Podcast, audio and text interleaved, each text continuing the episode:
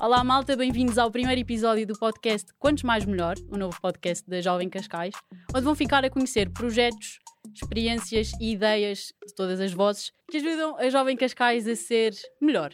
Hoje tenho comigo duas caras conhecidas da Jovem Cascais, dois coordenadores que andam aí pela rua e que vocês de certeza que se fazem voluntariado já viram, a Matilde e o João. Olá, bem-vindos. Como é que começou o vosso percurso na Jovem Cascais? Bem, uh, eu comecei em 2017 uh, como, como voluntário no projeto dos Locals. Uh, na altura estive a fazer o turno da tarde. acho que comecei em. Salve foi em junho. E, e, a partir daí começou o meu percurso como, como coordenador. comecei em 2017, no, no, verão, como, como voluntário nos Locals. Depois, em dezembro, tive a oportunidade de fazer o, a edição de dezembro de 2017 também como voluntário, onde um dos meus melhores amigos foi o meu líder, que foi o Vasco. Uh, depois, a seguir, em 2018, voltei outra vez para os locals, uh, fiz o verão como team assistant e, e, a partir daí foi, o, foi a última vez que eu fiz locals. Uh, depois ingressei no projeto de Cascais 2018, Cascais Europeia da Juventude 2018, onde fui voluntário em vários projetos de, um, de várias ações que iam ocorrer uh, no município de Cascais. Só para contextualizar um bocadinho, em 2018 Cascais foi eleita a capital europeia da juventude e então foi por isso que um, começaram a haver imensos projetos ligados a essa área e então eu fazia esses projetos. Uh, em 2019 dediquei-me somente aos voluntários da Jovem Cascais.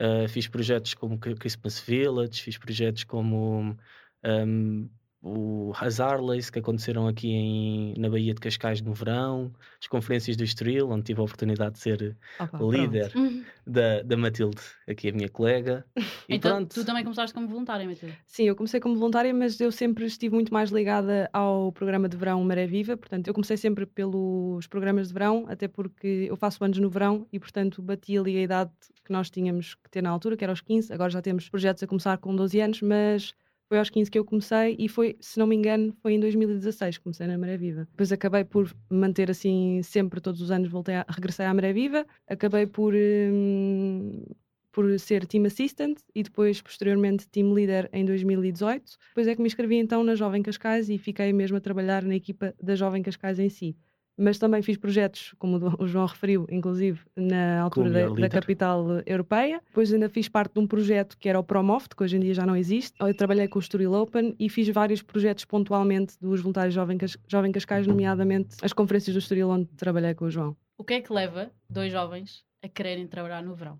Ainda por cima, na maré viva, no meio do calor, no meio do. Eu acho que foi porque eu tinha uma amiga que já tinha feito o programa um, no ano passado, porque ela era mais velha que eu. E ela falou muito dos convívios da Maré Viva, aquela história toda deles levarem comida para, para a praia, estarem a conviver, e mostrou-me vídeos e fotografias. E eu, na altura, sentia que queria conhecer pessoas diferentes e queria ter essa experiência de poder conhecer pessoas além do meu núcleo pessoal, aquilo que já é a minha família, os meus amigos, uh, as pessoas que eu já conhecia, e queria sair um bocadinho desse contexto para poder alargar uh, as minhas amizades. E então foi muito nesse sentido, foi muito para poder conhecer pessoas novas. Portanto, foi mais por aí, ou seja, era para ocupar os meus tempos livres mas também com a possibilidade de criar outra, outros contactos que eu não tinha na altura. Sim, e para mim também foi um bocadinho a razão da Matilde, que é uh, eu conheci os projetos através do, dos meus amigos, fomos juntos e foi conhecer pessoas. Sendo eu introvertido na, uh, na altura e ainda sou introvertido, eu vi isso como um, uma espécie de um desafio para tentar uh, sair da minha zona de conforto, por assim dizer, conhecer novas pessoas, ganhar novas aptidões, conhecer eh, uma coisa completamente diferente daquilo que eu já conhecia. Basicamente, alargar os meus horizontes. E pronto, e acho que foi isso que me fez levar a fazer projetos e foi aí que eu descobri as respostas para as minhas perguntas e foi, foi por isso que eu continuei a fazer projetos e, e pronto, e, e cheguei agora onde, onde estou. acho que toda a gente pretende isso também, né, nos projetos. Sim, pegando nisso que o João disse, ou seja, eu quando me inscrevi uh, foi muito a pensar na parte mais das amizades, mas de facto o que me fez uh, ficar e continuar nos programas foi esta questão de descobrir coisas sobre mim própria que eu desconhecia totalmente. Nomeadamente, eu hoje estou em comunicação e muito deve-se também àquilo que eu aprendi a fazer na Maré Viva enquanto divulgávamos informações aos turistas, quando tínhamos que distribuir eh, algum tipo de merchandising e, portanto, foi muito neste sentido que eu fui descobrindo e construindo o meu próprio percurso pessoal, não só no voluntariado, mas como fora dele. E então foi muito por aí que também uh, fui querendo trabalhar no verão, como tu disseste, e é muito nesse sentido. Yeah, E se nós formos a ver, até é uma cena muito engraçada, porque nós, nós vimos os nossos, os nossos voluntários e, e vimos que eles também têm dificuldades e Uhum. meio que nos identificamos um bocadinho com eles, porque, Pois porque vocês já estiveram. já Exato. estivemos no lugar deles e então isso acho que faz-nos. É tipo gratificante para o nosso trabalho, acho Exato. eu, porque nós vemos eles a seguirem, não é as nossas pisadas, mas a seguirem caminhos semelhantes ao que nós fizemos Uhum. sair das zonas de conforto e algo que que acho que a Matilde também se identifica é porque na altura quando nós fizemos voluntariado não havia coordenadores, não havia aquela mão que nos, a- nos dava o, Eu, eu sempre tive ah, coordenadores. nos da Maré Viva, mas no, nos dos voluntariado, no voluntariado nós não tínhamos. Ah, ok, ok. E sabia. então sinto que agora nós podemos dar esse apoio de, Uhum.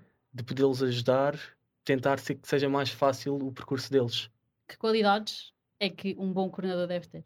Uh, Bem, boa pergunta. É assim, eu vou dizer as minhas Sem, qualidades. sem não. ser tendenciosa.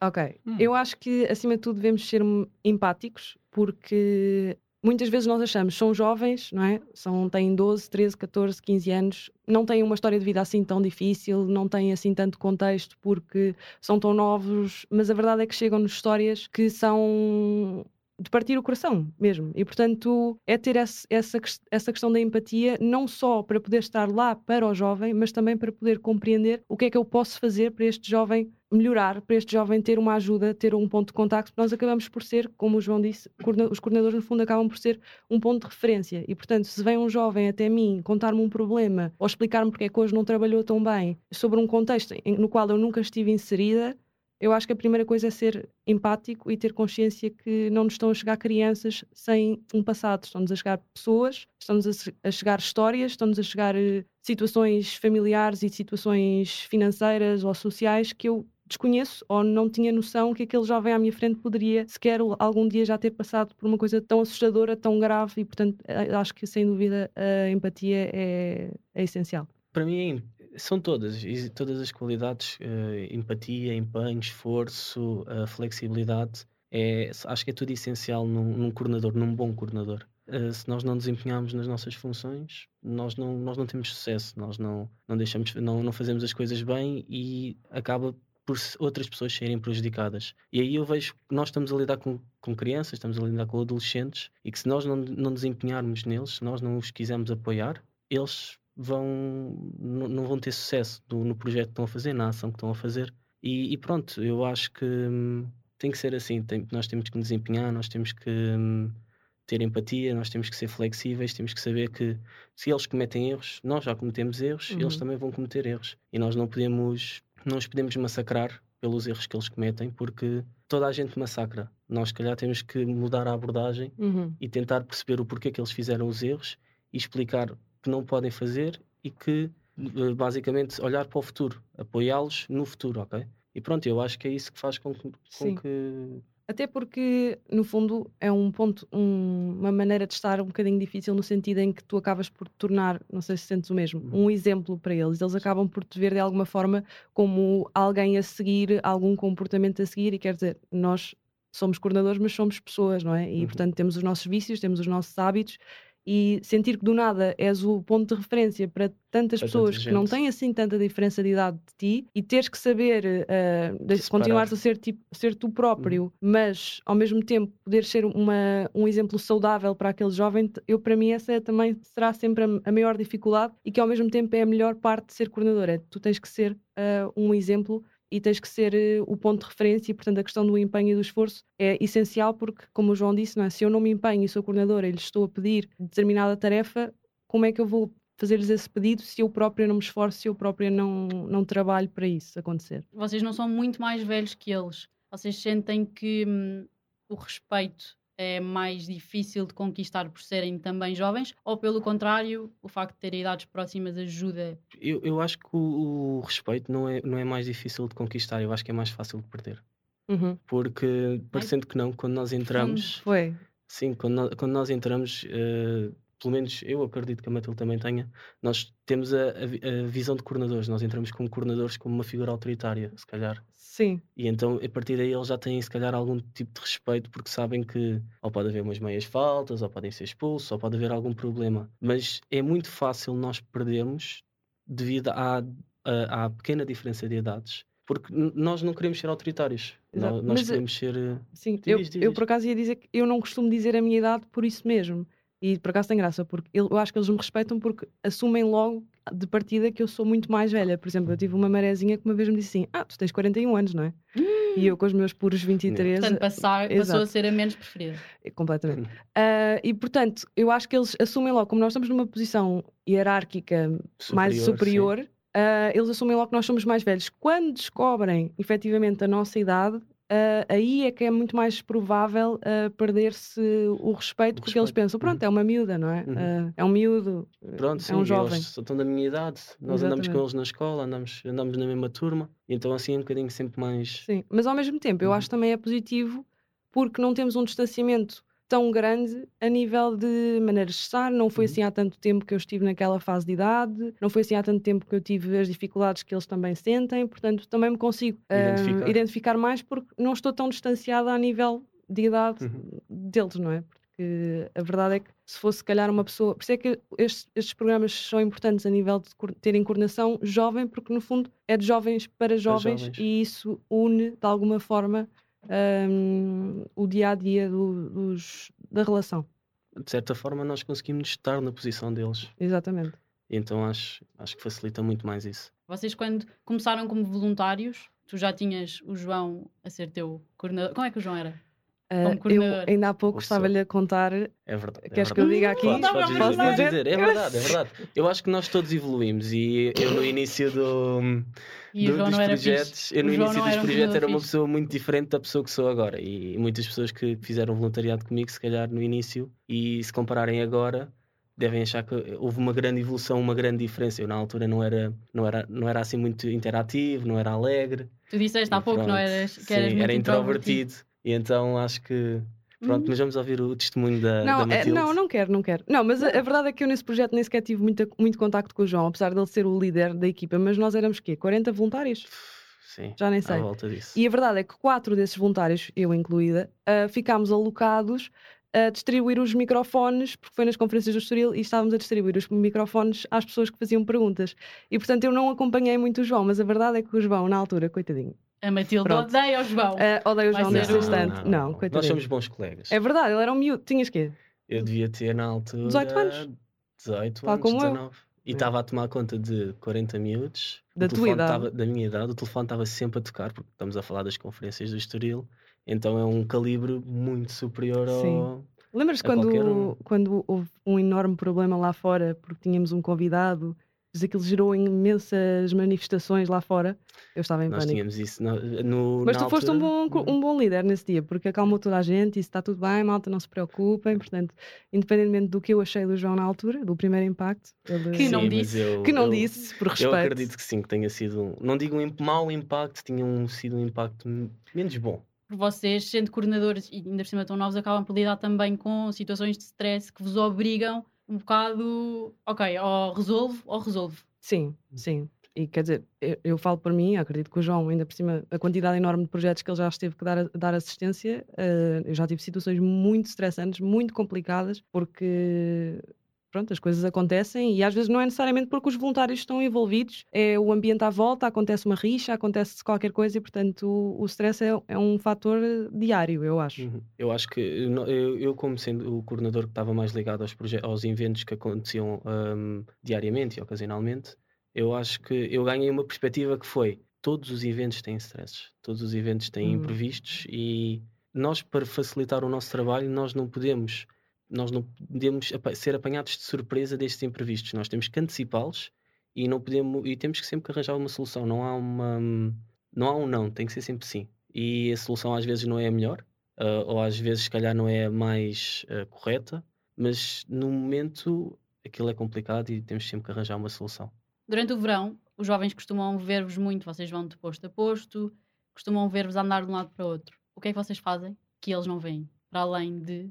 Não, não, não, não é nesse sentido. É como é que é o dia a dia de um coordenador Ah, para ok. além. Não, Assim, já, fumo um cigarro. Não estou assim.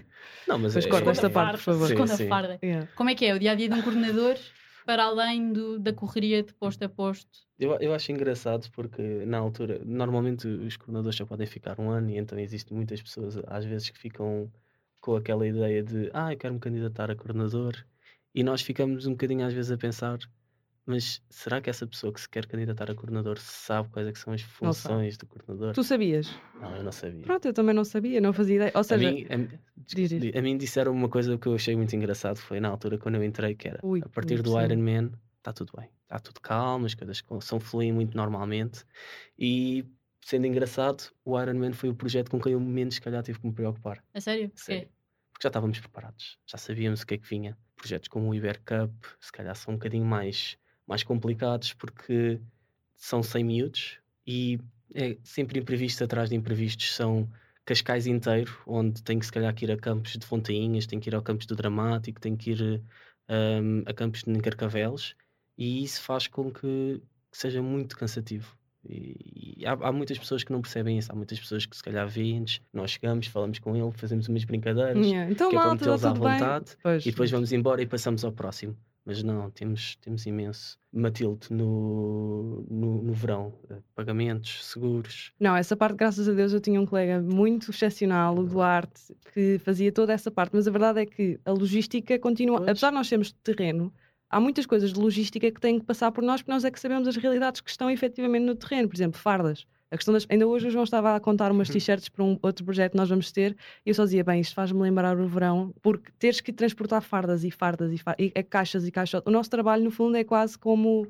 transportar mercadoria Sim. o verão inteiro fazer e inventários. fazer inventários, exatamente, porque, por exemplo, no caso da Maré Viva, eles têm que prestar primeiros socorros, não é? é nós temos o curso de primeiros socorros para os líderes, não são os marezinhas que fazem, para o caso de acontecer alguma coisa na praia, uma coisa mais primária, darmos essa assistência e não ter que ser necessário outra, recorrer a outra pessoa. E, portanto, eles têm que ter um saco de primeiros corres completo na praia. E às vezes falta o betadine, depois imagina, às vezes é no guincho falta o penso rápido, mas depois na Praia da Poça já falta a compressa, e portanto isto é uma geringonça de estar constantemente a ter certeza que tudo o que está lá é suficiente e chega, e portanto é muito nesse sentido. E o uhum. João, então, devem ter sido mil e uma coisas Sim. diferentes que tu tiveste de transportar eu, e ir entregar. Eu, eu lembro-me que no início eu estava estava muito. ainda era muito verde, então nós, nós recebíamos as fardas e pronto, eu ia contar, pronto, temos que entregar 5 L's, temos que entregar 5 M's, pronto. E eu metia as fardas no carro e ficava muito contente. chegava ao, chegava ao, ao projeto e do final ah, eu não pedi um M, pedi um L. Ah, ah eu não trouxe farda. E eu aqui a olhar para mim e olhar Ou as fardas todas contadinhas. Ou então quando tu levas tudo contadinho com os tamanhos e eles não olham para os tamanhos da t-shirt e vestem não sei o quê, e depois há uma que não serve àquela pessoa uhum. específica e do nada já tens que ir fazer uma contagem uhum. enorme de onde é que está o L ou o M que tu levaste, porque eles não olham para as etiquetas uhum. e então é todo um problema. E... Isso, era, era, era outro mundo. E a partir daí foi eu meto 50 fardas no carro, Exatamente. 50 fardas estão no carro. Se houver algum imprevisto, tenho fardas no carro para ir entregar. Porque o drama disto das fardas é que eles não podem desempenhar a atividade sem estarem fardados. fardados. Portanto, é urgente no sentido em que também não queremos prejudicar a pessoa ou o miúdo, porque muitas uhum. vezes, uhum. quando é esquecimento, é diferente, mas muitas vezes eles vão dar início ao projeto, precisam ter lá a farda e nós não, ou não chegamos a tempo ou não levamos suficiente e, portanto, eles também não, querem, não queremos prejudicá-los porque nós não levamos a farda certa. E é nesse sentido que é um drama, porque às é, vezes ele tem um, tem um horário das nove às às duas, e se nós demorarmos uma hora, já é menos uma hora de voluntariado que ele fez, que era suposto estar a fazer. E por uhum. isso é que é, é parece, um parece pouco dramático, mas, mas não, a verdade é. é. que não é. Yeah. E isso, isso torna um bocadinho também difícil a nossa. então, este ano ainda foi mais difícil porque eles tiveram quinzenas, por exemplo, no caso dos programas de verão, e em vez de serem, ok, tenho que entregar fardas uma vez por mês, não, passou a ser de duas em duas semanas, exatamente. Portanto, ainda foi pior, porque estamos a falar de 300 miúdos por, por mês. Por mês. Tu, Matilde, já estiveste na equipa de comunicação também, da uhum. Jovem Cascais. Tu vais fazendo vários programas de voluntariado e agora estão os dois presentes nas escolas. Uhum. O que é que vocês gostam mais de fazer enquanto coordenadores? Ui, essa... Mas estamos, é a, um, estamos a falar de quais é são as funções que nós gostamos mais de desempenhar. Onde é que preferem estar? Onde é que, preferem Onde estar? É que vos dá mais gozo, mais prazer? Na rua, como coordenador de terreno. Acho não sei se a Matilde partilha a mesma, a mesma ideia comigo. Eu acho que isto é um bocadinho agridoce porque a minha área é comunicação, portanto, eu quando me inscrevi na Jovem Cascais foi para poder desempenhar algo na minha, pronto, naquilo que eu quero uhum. seguir eventualmente. E quando foi feito o convite para ir para a Maré Viva, foi um privilégio, porque eu já tinha feito parte da equipa enquanto voluntária, enquanto líder, durante muitos anos, desde os, desde os 15 anos, eu tenho atualmente 23, e portanto foi, foi este ano que eu fiz. E depois, novamente, fui convidada então para a capacitação. E a verdade é que eu não esperava gostar tanto da capacitação, que é a equipa que vai, se dirige às escolas, mas afim, a verdade é que gosto, porque percebi que gosto de estar a falar em público. Acaba por estar ligado à tua área, comunicação. Exatamente. Gosto de criar uma relação com os alunos.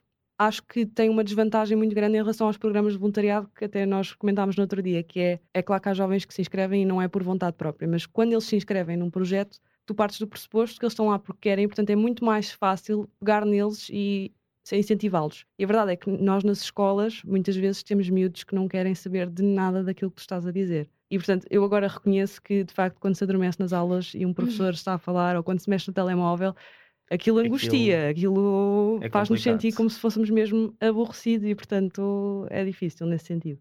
Mas qual é que me identifico mais? Não sei. Eu acho que as três têm são todas boas, não é? Exatamente, mas eu também acho que não seria boa, por exemplo, nas escolas, na equipa da capacitação, se não tivesse passado pela experiência de coordenadora de terreno, porque deu-me um à vontade e mais facilidade em chegar até a um jovem que está à minha frente, porque eu também aprendeste uhum. a falar com Exatamente. eles de uma maneira. Basicamente, sim. uma complementa-se à outra. Sim, sim.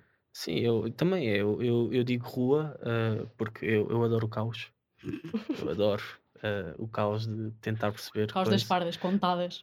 Mas acredito também que o, o que eu sou agora na, na capacitação é, era muito diferente se eu não tivesse a oportunidade de ter estado na rua, de ter estado a, a comunicar com eles, a perceber maneiras de quebrar o gelo, porque parecendo que não, um, nos projetos da, do voluntariado, eles estão um mês, então eles durante um mês, ou, ou uma quinzena, Sim. eles convivem, convivem entre eles, conseguem adaptar-se, conseguem conhecer melhor. Nos projetos, não. Há projetos que se calhar tens um dia, ou quatro horas, ou cinco horas, e tu naquelas cinco horas estás com a pessoa, não é tempo suficiente para a pessoa conhecer-se bem, mas tens que arranjar ali uma maneira de tornar aquilo dinâmico que é para não ser chato. Eu acho que, que, aprendi muito com isso do quebrar o gelo, de tentar perceber às pessoas como é que tu podes ser, como é que as pessoas podem falar contigo. Acho que é empático, é a palavra correta, não sei. Ele usou há bocadinho. Conseguiste ter, conseguiste ter atento, empatia, João. é isso? É empatia, isso? exatamente. Empatia, uh, para, para as pessoas conseguirem vir falar contigo, conseguirem. Para tu conseguires também perceber, porque nós tivemos imensos casos uh, em que as pessoas vieram falar connosco e sentiam-se confortáveis em falar connosco. E eu acho que isso é muito complicado de criar e também digo é muito fácil de perder. Uh, mas, mas é o que eu gosto. Eu gosto de estar na rua, gosto de estar a falar com eles, gosto de estar a conviver com eles. Uh, adoro também trabalhar no Capacita, de estar a, na capacitação, estar a trabalhar nas escolas e estar, uh, não digo moldá-los, mas apoiá-los. Moldá-los, pois não, não, não é consegues. Não consigo. Não consegues. Não consigo. Mas, mas é isso, eu, eu gosto dos dois, mas eh, tenho um, uma paixão enorme pela rua. Vamos jogar ao stop. Ok. Vocês conhecem as regras do jogo de stop? Uhum. Eu digo A, um de vocês vou deixar ao vosso critério, diz stop e eu vou lançar um tema e depois, consoante o stop, uma letra e vai ser ela. uma troca de galhardetes. Ui. Portanto, eu lanço a letra. Não eu estou lanço... a perceber, não. Não, não, ok. O primeiro hum. vai ter de dizer uma palavra com essa letra e depois com... passa para o seguinte. Vamos ver. Ah, é da categoria melhor. que tu disseres, é isso? Exatamente. Okay. Do tema que eu disse. Portanto, o primeiro tema é uma atividade que os voluntários desempenham. A. Stop. Foi A. Uh... Apanhar o lixo. Tá bom, tá bom. Um... Na maré viva. Ai, está a mandar uma branca. Ah, era suposto ele dizer também. Era suposto eu dizer um, animar. Eles têm que animar as pessoas. Ai, eu Auxiliar mais. os utentes. Ui. Um, ok, vamos tentar outra letra. Por favor. Yeah, vamos tentar outra é letra que eu tenho mais uma. É melhor. A. Stop. T. Um, trabalhar. Com T. Com T, já viste. Tarefas. Um sítio onde podem encontrar um posto de voluntariado. Pode ser Maré Viva, Locals, A. Stop. C. Cascais. Ciclovia. Uh, Carcavelos. Uma competência que ganhas em ser voluntário. A. Stop. R. Rapidez. A fazer as funções. Bem, tu estás a dificultar isto. Uma característica necessária para ser um bom coordenador. A. Stop. E. Empenho. Esforço. Uh, empatia. Eficácia. Eu não dava para ir ao Quem Quer Ser Milionário, yeah, esquece lá. Mesmo. Ia perder, nunca ia ser milionário. As três, as três opções de telefonema, 50-50. Hum, e depois expulsa do programa. Depois... Antes de irmos embora, qual é o vosso contributo para que quantos mais formos, melhor? Podes ir primeiro, João, eu deixo. Posso ir primeiro. Um, eu acho que é fazer.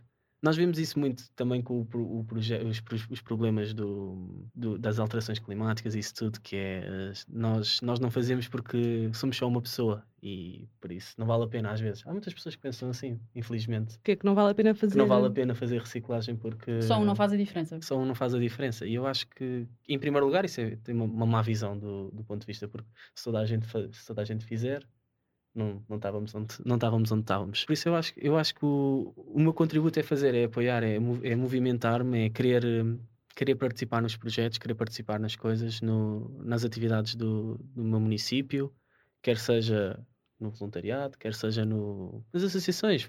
Temos o Movimento Claro, temos o Sim. Teatro ao Minuto, temos, temos a Criativa, com, com corte também. Obrigada, Gonçalo. E, e, eu acho que é, é, é participarmos nas nossas associações uh, locais, na Câmara, e, e acho que esse é o, é o meu apoio, é poder tentar fazer o máximo que eu conseguir, que, que se eu fizer, e se outra pessoa fizer, e se outra a seguir fizer, e a seguir, e a seguir, e a seguir, Acho que todos nós fazendo é muito mais fácil. Eu acho que, enquanto coordenadores, nós somos um exemplo a seguir, mas mais do que isso, nós somos alguém que está lá para os compreender, se calhar pela primeira vez, e se calhar para os elogiar pela primeira vez. Acho que quantos mais formos a tentar dar feedback constante ao outro, que também seja positivo e que também seja para o, o motivar, melhor. Eu acho que esse é o meu contributo. Eu acho que de alguma forma, enquanto coordenadora, pude e posso ainda elogiar e dar perspectivas a um jovem que se calhar nunca foi elogiado na vida, que se calhar nunca foi apreciado, que se calhar que nunca foi compreendido e portanto esse eu acho que é o meu contributo. Obrigada por terem vindo, obrigada à Criativa pelo apoio. Vemos, ou melhor, ouvimos no próximo episódio.